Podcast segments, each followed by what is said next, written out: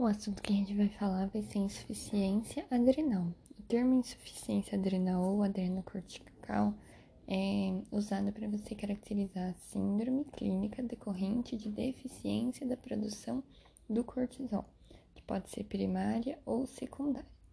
Quando ela é primária, ela é chamada doença de Addison. Que, que é, é, é essa entidade? Né? Quando eu tenho uma deficiência de todos os tipos de hormônio que a adrenal faz. Então, eu tenho deficiência de glicocorticoide, de mineralocorticoide e de andrógenos, porque é uma doença geralmente autoimune, pode ser autoimune, mas tem outras causas, que ela vai ocasionar a destruição do córtex adrenal. Então, é primário, doença de Addison, autoimune, destrói o córtex adrenal, portanto, vai reduzir todas as classes de hormônio. Já a insuficiência adrenal secundária, eu vou ter uma deficiência apenas de glicocorticoide, decorrente de uma produção reduzida do ACTH, ou seja, o problema está lá a nível hipofisário e ou hipotalâmico, né? Por, por feedback, então eu vou ter uma redução do, do cortisol, do, do glicocorticoide. Então vamos começar falando da doença de Addison, das causas primárias. É raro, ele é mais frequente no sexo feminino a partir da quarta década de vida. Pode ter uma etiologia genética ou adquirida. Dentre as causas adquiridas, você pode citar as autoimunes, infecções por tuberculose, fungos ou vírus, infiltração por neoplasia primária ou metastática, hemorragias ou trombose das adrenais, doenças granulomatosas, etc. A causa mais frequente de doença de Addison é a autoimune, adrenalite autoimune, em que eu posso ter apenas essa manifestação autoimune ou um outro, uma outra doença autoimune associada também, são as síndromes poliglandulares autoimunes. É, a maioria desses quadros vão ser em mulheres e geralmente eu devo ter um acometimento das duas adrenais para ter sintomatologia clínica e vai começar esses sintomas quando eu tiver menos de 10% de reserva adrenal. Então, eu vou destruir a adrenal se sobrar 10% ou menos, aí a pessoa começa a ter sintomas. Já de causas genéticas, eu vou poder ter é, hiperplasia adrenal congênita, adrenoleucodistrofias, hipoplasias, deficiências familiares genéticas, sendo que a hiperplasia adrenal congênita é a principal causa de insuficiência adrenal primária durante a infância. Então, esses são os panoramas associados à insuficiência adrenal primária. Quanto à causa de insuficiência adrenal secundária, a principal delas, que é a deficiência apenas do glicocorticoide, né? Igual a gente já definiu, está associado a uma supressão, uma suspensão abrupta do uso crônico de glicocorticoide exógeno. Essa é a principal causa de insuficiência adrenal secundária. Que, que acontece, né? Quando o indivíduo ele usa um glicocorticoide forte por bastante tempo, ele vai inibir esse glicocorticoide, essa administração inibe o eixo hipotálamo hipófise adrenal. Então, com isso, né, porque ele está ofertando já o hormônio, então todo o sistema está suprimido, não vai precisar trabalhar. Isso causa uma atrofia da glândula adrenal, e aí, se a pessoa para esse corticoide do nada, o, o, o sistema, né, o eixo hipotálamo hipófise adrenal ainda está preguiçosa, não está funcionando porque estava suprimido. Então não, não retoma a função ideal no tempo certo, por isso que dá essa manifestação de insuficiência.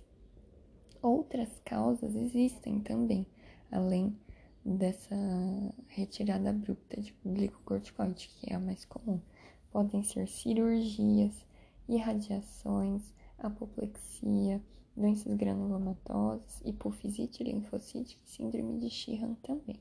Existem causas genéticas só que elas são bem mais raras. O quadro clínico também a gente vai dividir o quadro clínico da insuficiência primária e secundária, porque eu tenho deficiências de hormônios de maneira diferente e aí implica em quadros clínicos diferentes. Na insuficiência adrenal primária, eu tenho deficiência dos três grupos de hormônio, de mineralocorticoide, glicocorticoide e de andrógeno.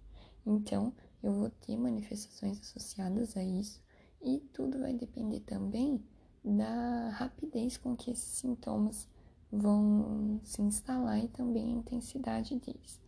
Muitas vezes a instalação é crônica com sintomas inespecíficos, o que dificulta o diagnóstico. Como eu falei, eu vou ter manifestação a partir do momento que eu tenho 90% de destruição da glândula.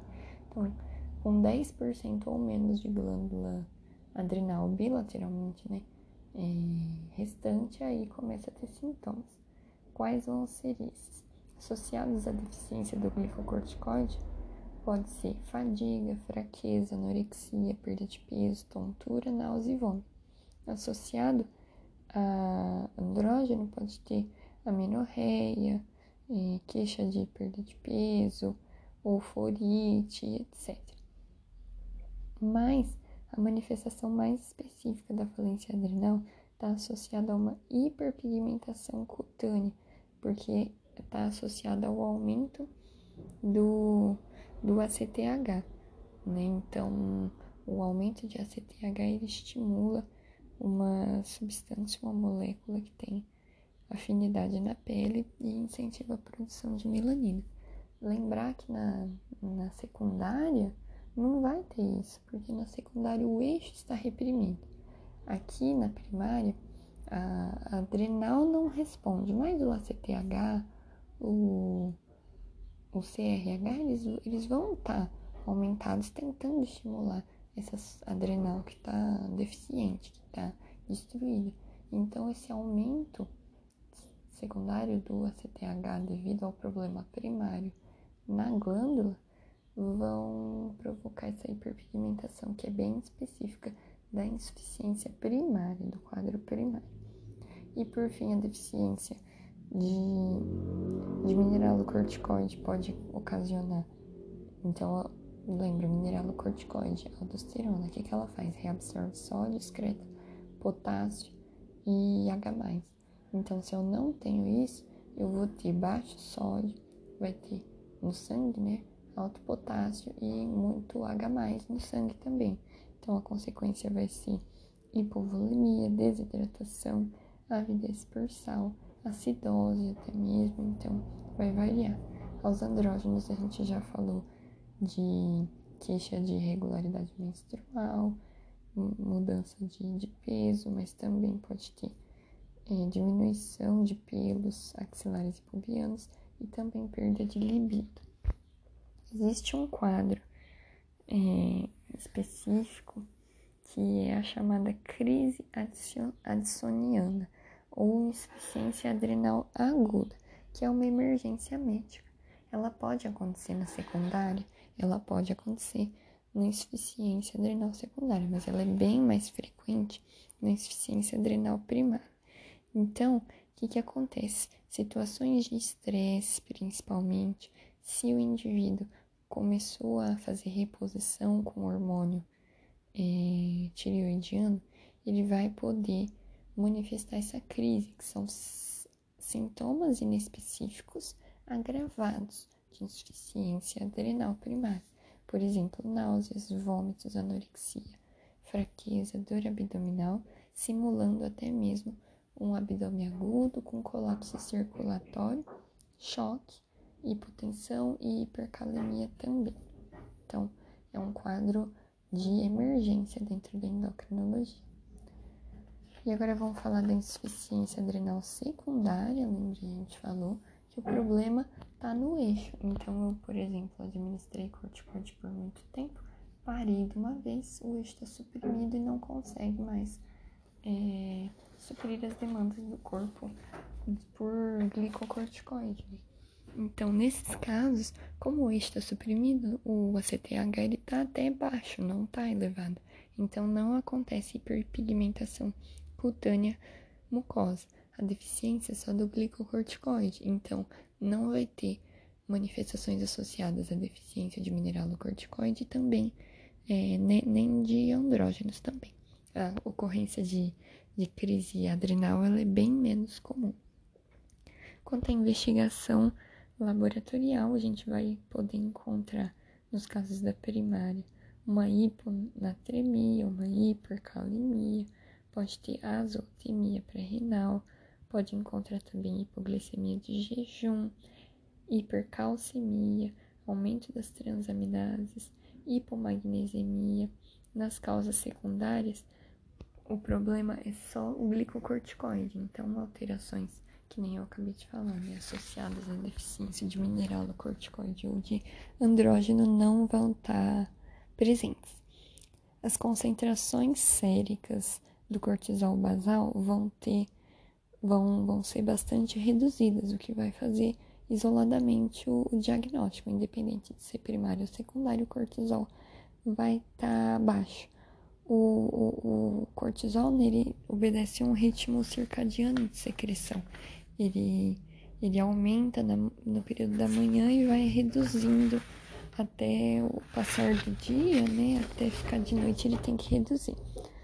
Se você fizer o teste de estímulo de ACTH, nos casos da, da insuficiência adrenal primária, o nível da ACTH ele vai estar tá elevado, porque o problema é primário da glândula e o eixo está tentando aumentar esse, esses hormônios da adrenal, mas não vai conseguir.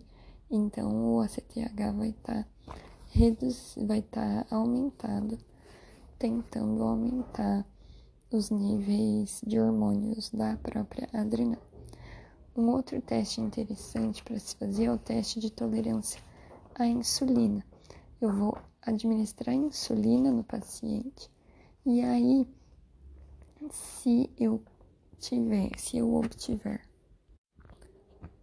um valor de glicemia após a insulina de 40 miligramas por decilitro ou menos, eu vou detectar realmente a presença de,